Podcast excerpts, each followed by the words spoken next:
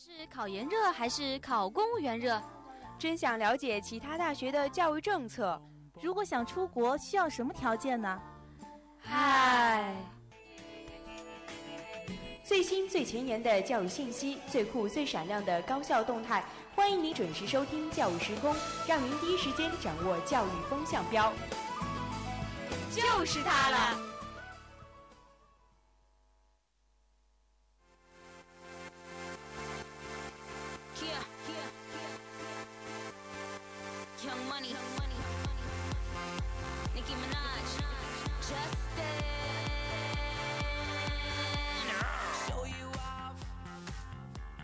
Hello，各位听众，欢迎在北京时间的二十点三十分继续锁定 FM 九十五点二浙江师范大学校园之声，这里是教育时空，我是冠周，我是陈颖。那也是很早就想跟陈颖做这个教育时空的节目了，可是冠中每次都是因为各种各样的事情，像什么朗诵啊、开会啊、主持啊，所以就耽搁了。然后这次好不容易有这样一个空闲的星期三，我也是抽出了一点时间来和陈颖做这档节目。毕竟是人文一姐嘛，就是大忙人一个。哈哈哈哈哈。嗯，其实的确是有些忙的，这段时间也是事情非常的多，所以能跟陈颖做一次教育也是非常开心的事情。那么，首先还是介绍一下我们本次教育时空的主要内容。那第一个板块呢，教育新闻，第一条新闻：师大厨王争霸赛。那么，我们的第二条新闻呢，就是最近清华大学他们又改革了一下他们的学业评价体系，把百分制变为了等级制。嗯，那我们的第三条新闻是湖北一高校让大三学生提前做毕业论文，设九月份开始答辩。那接下去的第二个板块教育视窗讲的是吃空饷的娱乐明星，他们能给学校带来什么呢？嗯，那也是一个非常值得我们讨论的话题。那第三个板块呢，教育辣评是教授趴球胯下之辱，真能换来学生否定权威吗？那我们一段音乐过后，进入我们今天的教育时空。嗯。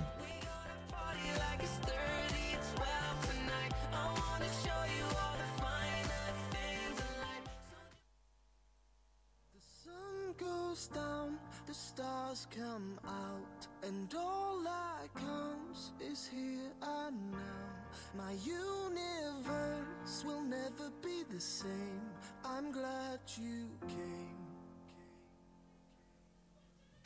好的那首先进入我们今天的第一个板块教育新闻第一条新闻师大厨王争霸赛其实这个比赛也是过去很久了但是我们还是非常的记忆犹新是对这个掌勺在我们看来很多都是家庭妇女的专职啊，所以我们以为美食只有大厨才能烹饪出来，但其实并不是这样的。因为在浙师大就有一群九零后用色香味俱全的拿手菜征服了吃货的味蕾。近日呢，在浙师大学生自办的北门公众号组织举办了一场厨王争霸赛，九组选手凭借菜品介绍，从一百多组报名人员中脱颖而出，同台竞技秀厨艺。那其实，在这个比赛当中呢，我们电台的一位主播，我们的磊叔，他也是去参加了啊。嗯，那个时候我还在微信上帮他投票了。是的，我们都投了，因为磊叔的话就感觉，嗯，大家都认为他的厨艺很不错嘛，是吧？对他那个时候做的一道菜好像是玉米炖排骨，非常因为家传菜。对他妈妈是平时特别喜欢做玉米炖排骨，他觉得味道的层次不够，所以就在此基础上进行了改进，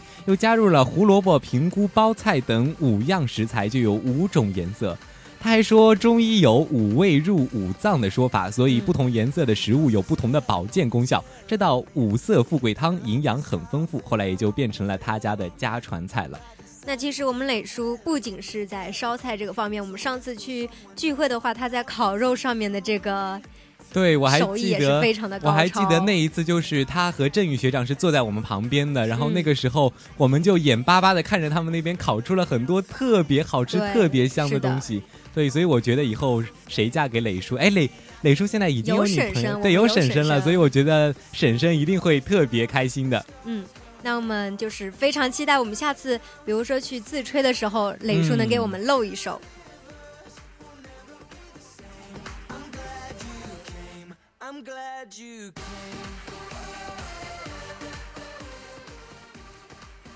那我们接下去第二个新闻呢，就是清华大学他们改革了学业评价体系，把百分制变为了等级制。最近他们是公布了一个新的学业评价体系。从二零一五级的本科生和研究生起呢，学生正式的成绩单上的这个成绩记录啊，就已经变为了等级制的这样一种形式，而不再出现这个百分制。那其实这个新的评价体系当中呢，他们的课程成绩是以 A 加到 F 的这样一种形式来记载，其中获得 A 加的人数呢，不能超过这个课程人数的百分之五。那其实，嗯，我觉得这个就是这个体系的话，虽然说它在一定程度上是，嗯，可以说是有利的吧，但是我觉得可能学生的压力还是会很大嘛，就是跟以前的那个百分制，就是就可能很想去争那个 A 加，对对，然后就会非常有压力。不过我觉得其实这样一种方式。有的时候就是挺好的，因为毕竟像我们现在学校实行的是一种绩点的制度嘛，然后就是七十九分跟八十分看起来只差一分，但是就差了半个绩点。其实这个我觉得很不公平。绩点还要乘以乘以学分，比如说一门专业课就差一分就差很多。像冠州上个学期就有两门专业课得了九结尾的，两门八结尾的，所以这个分数就蹭蹭蹭的就往下掉啊。我我也觉得这个就是比较的不合理。嗯，所以我觉得就是这个它的这个 A 加到 F 的这样一个制度，虽然说有的时候会造成一种比较比较压力大的竞争，对，但是其实总体来说还是比较公平的吧，我觉得。它可能就是。嗯，在这个学生，我们的工具主义和我们的功利主义，因为我们学习很多，就是像我们高考这种制度，就是存存在一种功利性的嘛。对，所以他们可能这个出发点就是为了降低一下这个功利主义。嗯，所以我觉得这也是一个比较合理的政策，不过以后的实施还是需要靠他的努力的。嗯。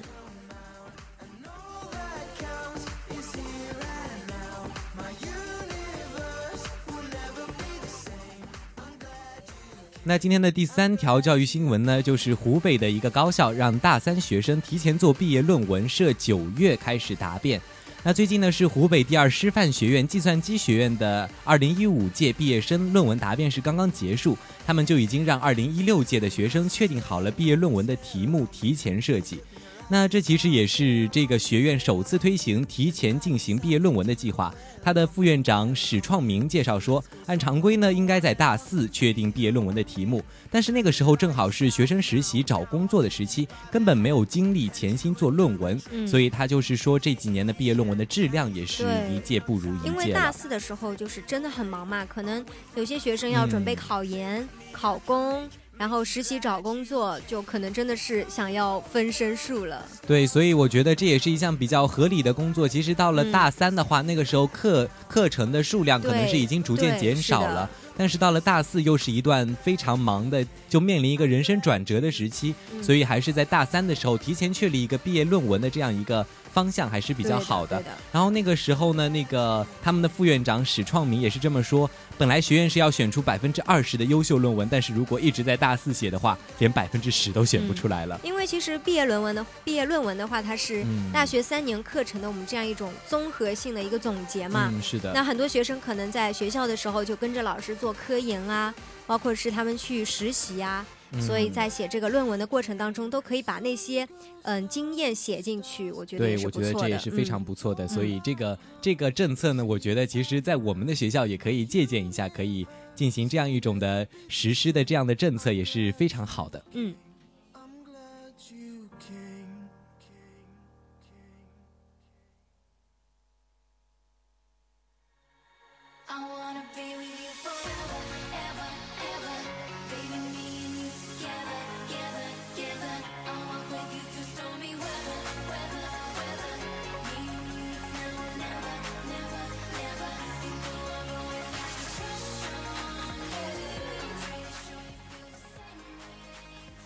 那紧接着就进入我们今天的第二个板块——教育视窗，主题是吃空饷的娱乐明星给学校带来了什么？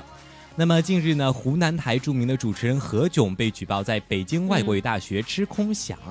举报人北外教职工乔木称。何炅编制在北外，但是已经好多年没来上过班了，可是依然领取着工资。那么北外的阿拉伯系主任薛庆国也是表示啊，学校发展需要各方面的人才。目前何炅呢，其实在发挥他的特长，为学校工作，比如拉赞助、拉人脉。那其实我们最近关注一些娱乐新闻的人肯定都知道，这个何炅已经是辞职了。对，对。那其实可能也是发表了微博这样子，可能也是就是在舆论压力的，就是这样压力比较大的一种情况下面，然后他就选择了辞职。那其实现在的话，这个娱乐明星吃空饷，确实是就是引发了各方面就社会中的一些关注。那这个北外的他们的官方微博也是说了，何炅主动提出了辞职，那他们也是尊重他的选择。其实这个刚刚，嗯，冠州说到的，他们那个阿拉伯系主任嘛，阿拉伯语的系主任，就是说学校发展还是需要各方面的人才的。比如说我们有辅导员，有专业课的老师，但是也有人就是为学校的发展做出贡献。这些人呢，可能就是像何炅之类的，对，给他拉赞助啊，所以何炅他自己也是这么说：，只要我的存在能够为北外增添一点光彩，为学生奉献一点力量，我都是愿意的。嗯。那其实娱乐明星的话，可能嗯，一般来说他们的价值就是为这个大学增添一些光彩嘛。那其实可能何炅之所以他能够占用这个北外教室的编制，然后又不去上班，当然他非常的有底气。可能这个底气就是来源于这种。其实我觉得何炅他自己本来也是非常忙的，因为他湖南卫视是每个星期都要主持一次的嘛，所以他要准备这么多的节目，他肯定没有时间去上那个北外的那些课啊，或者说去做其他的工作。所以我觉得这样子的话，其实北外也是在跟何炅是一个互利的状态，就何炅去帮他宣传，帮他拉一些赞助，拉拉一些什么人脉，然后他们给他一些工资。其实我觉得也是。比较合理的，但是因为现在的舆论压力实在太大了，因为大众传媒的发展，很多东西就一经爆料就到处闹得轰轰烈烈，所以我觉得何炅这样辞职也是有道理有道理的。对。然后我们刚才这个冠周说到，他们两个双方是互利的嘛？对。其实我觉得何炅的话。嗯，他在主持界啊，包括各方面都是非常优秀的。对，影响力他可能也不是说一定缺这些工资，他可能就是嗯，我们觉得教师，尤其是大学教授的这个社会地位还是挺高的嘛。对，可能有这样一个头衔。他作为一个北外的教授，其实也让他更加的有底气，就是在娱乐圈当中可能也会发展为他发展也是打下一个比较坚实的基础吧。毕竟他有一个教师的头衔。哎，其实说到这里呢，我也想提到另外一位教师，就是著名主持人李咏，他是央视的一位著名主持人，他是中国传媒大学的一位教授，而且他在担任。央视主持人的同时，也是一直在那边授课的。那这个就是一个正面的例子。所以我觉得，其实李咏在这个方面是做的比何炅要好的，因为他就是并没有说去拿一些空饷，而且他好像拿的工资也并不多，在在中传。所以他可能是真的就是嗯，在为教育事业在为教育事业做贡献，而而他后来就是辞职了嘛，他。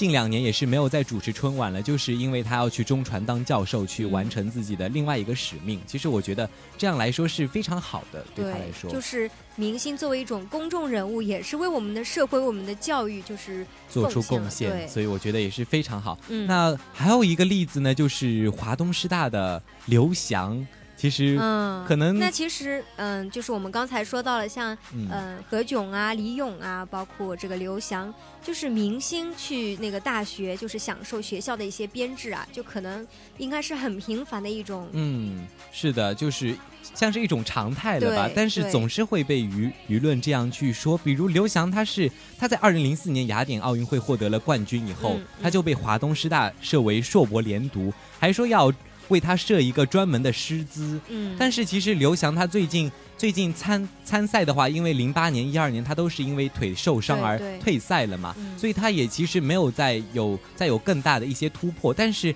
在很多人都是很多网友都在网上喊说：“刘翔，你快回来读书吧，你快回来读书吧。”但是他还是没有去完成这个硕博连读。所以可能这就只是一种形式嘛，就是对嗯，大学和明星之间的这样一种互利的交易吧。对，就是他可能就是我们比如说华东师大想收一个明星，然后明星也。也想说哦，这样子的话，我就有一个更好的名气啦，所以我就去去那个华东师大去认这个，但是他并没有去完成学历，而且连几门课都没有修完到现在。那其实我觉得，嗯，作为娱乐明星，然后大学把他们叫过来做教授啊，或者是什么硕博连读之类的，嗯，我觉得还是嗯不太好吧，就可能对，因为就是他们的社会属性不太相同吧，我觉得是的，就是大学它因为你看它大嘛。就是在这个教育的方面，他应该是承担着比较一个重要的责任。就是一个角对，色。所以说像娱乐明星，像何炅啊，他他其实可能并没有特别特别高的一些文化方面的修养吧，嗯所以嗯我觉得，所以如果说叫他去当教授，可能也并不适合。我觉得他还是比较适合在娱乐界的。我也觉得，而且就是我们个人的话是追星，然后我们学校嗯这样子的做法，就感觉像是在也是在就是娱乐圈追星对，傍大也是在一款样种追捧的感对觉，，所以就把我们的这种文化氛围就变得非常的低级的感觉。对，所以我觉得这个何炅的辞职还是有道理的，还是嗯我觉得他应该做出这样的选择，也是正确的。虽然说我们就是社会，我们现在都在鼓励这个多方面嘛，文化多样化啊这些，嗯，但是我觉得。嗯，社会的话，它在这个文化方面可能还是有各自的领地的，就像你说，他们的属性不就是同嘛。不能随便去跨越的，其实。所以，那其实还是有很多拒绝大学聘请的明星的。比如说，我们四川大学在举行一百一十年校庆的时候，他就聘了香港艺人吕良伟去担任他的名誉教授。但是呢，吕良伟就说无功不受禄，所以他就谢绝了这个请求。那这个明星就是非常的嗯有尊严嘛，就也，很有也是自很有良知之明。我觉得这样也是非常的好，因为毕竟我觉得真的是一个要有功才受禄的这样一个嗯想法，嗯所以我觉得他也是非常的值得我们赞扬的，给他点个赞。对，那我们这个说的是明星的话，其实我们学校嗯也有，比是的如说我，们这个非常非常著名的哈佛大学，对，全世界第一的哈佛大学。他在三百五十周年校庆的时候呢，是邀请了当时的总统里根去出席这个演讲。然后这个里根呢，就不像我们的这个吕吕良良伟对，他是希望学校授予他这个荣誉博士学位他还是，主动去要求，我觉得作为一个总统，其实说出这样的话，真的是有点有点损自己的嗯尊严了。是的，是的。然后这个嗯学校就非常的有尊严，他们就嗯断然拒绝了这个总统的一个请求吧，或者说是要求。然后就里根也就没有到场助兴的嗯这样一种说法，他就觉得你们就应该给我博士，我才可以来。其实我觉得作为一个总统的话，说出这样的话也是体现了自己的一些比较负面的一些地方。嗯，所以我觉得作为作为这样的总统，还是应该树立一个正确的想法的，不应该说去要求说我帮你干了什么，你就必须要干什么。那我们这个哈佛大学也不愧是我们这个世界一流的大学。对他也是嗯非常有良知、有尊严的，所以也给他点个赞。嗯，那其实，嗯，何炅为北外做贡献啊，包括这个拉赞助、拉人脉之类的，嗯也是就是比较正常的吧，就是通过明星效应来做一个比较普遍的一个对。现象，可以说。但是也不一定就是非要通过这个吃空饷这样一种，就是有一点可以说是违法违规的这样一种手段吧。对啊，对其实是有很很多名人都是为自己的母校做出很很大贡献的，比如我们浙师大也有很多名人，比如说上次阿西剧社回演的时候就有就有带一个玩《早安妈妈》这样一个戏、嗯来我们这里，我就觉得有很多，其实我们浙师大毕业出去也是有很多的。非常有名的人的嗯去、去一些就成就自己的事业，但是他们也没有说要吃空饷，他们只是回来。还有我我们人文对，还有我们人文学院的有一个徐建义、顾亚伟奖学金，你知道吗？嗯嗯，我就是。设了一百万的奖学金，然后来回报我们。我觉得这样的做法其实比这种吃空饷的做法要高尚的许多。因为我觉得，嗯，大学在一个社会当中，或者说是一个国家当中，它扮演的角色还是非常重要的。是的，对，那我们就有一种大学精神嘛，是吧？对所以我们想知道什么是大学精神呢？其实要有一种创造精神、批判精神、关怀精神，还有独立精神，这么多。就是在学术方面的，包括是人格方面的一些。但是我觉得，嗯，它可能会包括很多很多的各种精神，嗯但是它肯定是拒绝这些狭隘的功利主义的。对，所以我觉得作为大学。大学也好，名人也好，都应该去杜绝这种吃空饷的行为，就是应该要用自己的实际行动去回报自己的大学。嗯，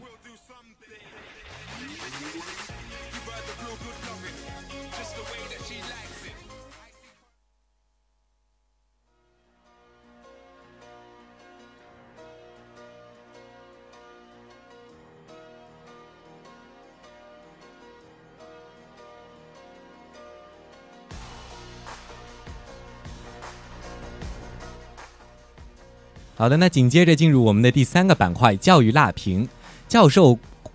趴球胯下之辱，真的能换来学生否定权威吗？其实最近呢，武汉理工大学的一名副教授自己趴在了教室的前门，要求学生凌辱他。这个老师的举动也是震惊了在场的一百五十多名大学生啊！但是在这个教授的一再鼓励下，还是有一百多名学生是跨过了自己的身体。那么这个做法到底是有什么意图呢？这个副教授他自己说，跨过老师只是表象，传递的是这种敢于用科学真理否定权威、反抗权贵的精神。那其实这个做法呢，确实是让人非常的震惊。那就是追究它的缘由呢，其实还是这个嗯张教授的他的一种思想吧。就是他的选修课的名字叫做是解决问题的思维与策略，然后他的课呢就是从各个方面，然后对比东西方的文化之类的，阐述了一种就是思维精神嘛，就是他非常注重要敢于否定权威，对，要打破中国几千年来的这种。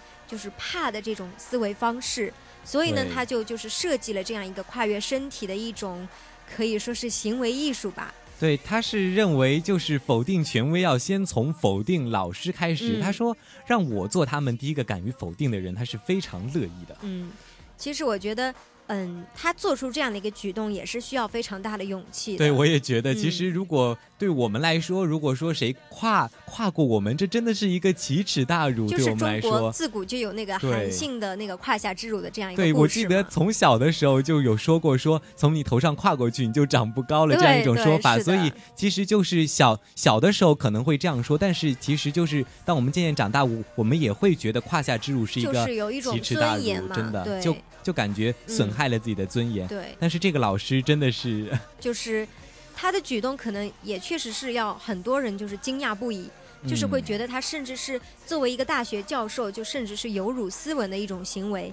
但是我觉得这个老师他已经五十一岁了嘛，对，作为一名副教授，对，他趴在地上就是鼓励学生勇敢的跨过自己身体的时候，我觉得这位一名老教师的话，就是他对学生的负责。包括对于这个教学的一种态度，我觉得都是可以体现出来的。是一种对教学的认真和创新精神，我觉得，所以他的奉献精神也是非常值得我们鼓励和赞扬的。嗯，但是呢，对于这种做法呢，也是形成了两种不同的观点。有的人认为这种是正确的，有的人认为这个做法其实只是搞形式。不知道陈颖你是怎么说的呢？其实我是，嗯，虽然我知道这个老教授的出发点是好的嘛，嗯，但是我觉得确实是有一点形式主义的。就像我们这个标题说的，他就真的让学生跨过他的身体，这个学生他就真的能形成这样一种否定权威的一种意识吗？其实可能还是有一点点形式主义的感觉在里面，就是可能学生只是觉得哦，这个这个老师怎么这样，好好玩，觉得自己就是就是在看一个新鲜事物，看西洋镜一样的这种看法去面对这个老师，可能就。没有办法形成他真正的教学的那种初衷了。而且我们刚才前面也讲到了，就是学生一开始他们也是非常的惊讶嘛，就可能也嗯不敢或者说是不肯去做这样的一个动作。所以说这种行为就是带给学生的一些惊讶，包括不解、困惑，可能就远远超出了那个老教授的那个初衷，就是希望他们对一些权威、对一些胆识方面的一种挑战否定。所以我觉得也是。也是有一些问题在吧，而且这种这种教育方式其实有一个说法叫做叫做自我矮化式教育，就是他把自己给压低了。其实这个来说，对教育者和被教育者都是一种变相的惩罚吧，因为我们从古到今都有一种说法，就是师者为尊。嗯，因为韩愈在《师说》里也是说到师者，所以传道授业解惑也，也是给教师树立了一个很高的地位嘛。所以我觉得这样做的话，可能真的是有一些。就是对自己的自我矮化在里面。其实我们以前的话，在教育方面就经常讲到的那个虐待学生嘛，就是体罚嘛。那现在他已经是从虐待学生变成虐待自己了。对，我觉得这都是就是很极端的一种教育方法吧。对，所以其实都是一种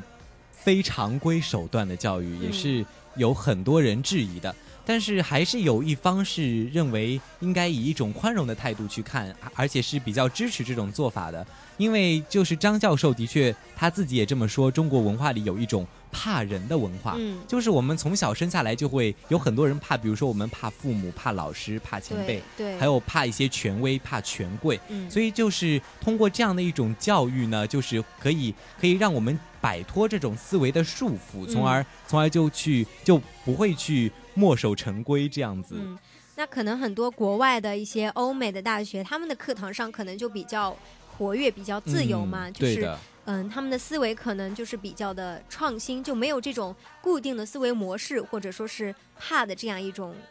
思。想在里面。但是但是在我们中国总是有这样一种思想去束缚我们，所以对我们来说的确也是一个非常大的阻碍。所以嗯我觉得张教授这样的一种做法呢，其实也是可以去摆脱这种束缚，也是对学生也是起到一个帮助的作用的。就不管结果怎么样，他的这个出发点，他做了这个走出了第一步嘛。对，嗯所以就是可能虽然说实施起来还有一些不妥的地方，但是嗯他的这种精神，还有他敢于让自己用自己为为例来让学生去明白一个道理，我觉得这是一个。一个非常好的老师，就是他会他会有一种奉献精神，嗯就是不会像别的老师一样说你们必须尊重我这样子。嗯嗯所以我觉得还是这个老师也他自身也是做出了比较大的贡献。对，那其实，呃，如果我们真的想做到张教授想的那种，就是学生有敢于否定权威、挑战权威的这样一种精神的话，就肯定是不能让他一个人来做出这种贡献了。对，对所以我觉得其实不仅是张老师，我们许多学校的老师都应该去贯彻这种创新的精神吧。虽然说不要像。不一定要像张老师这样子，这样一种比较极端的做法，但是其实也是有很多的方式可以让我们打破这种权威意识，让我们学生得到更大的提高，去摆脱束缚的。嗯，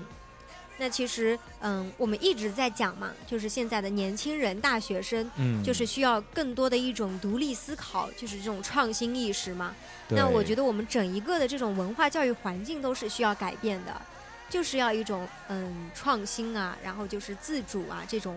嗯环境之类的。对，所以我们也是要不断的去否定自己，突破自己，最终超越我们自己的权威，去超越、成就自我。我觉得嗯这样才是最重要的。嗯。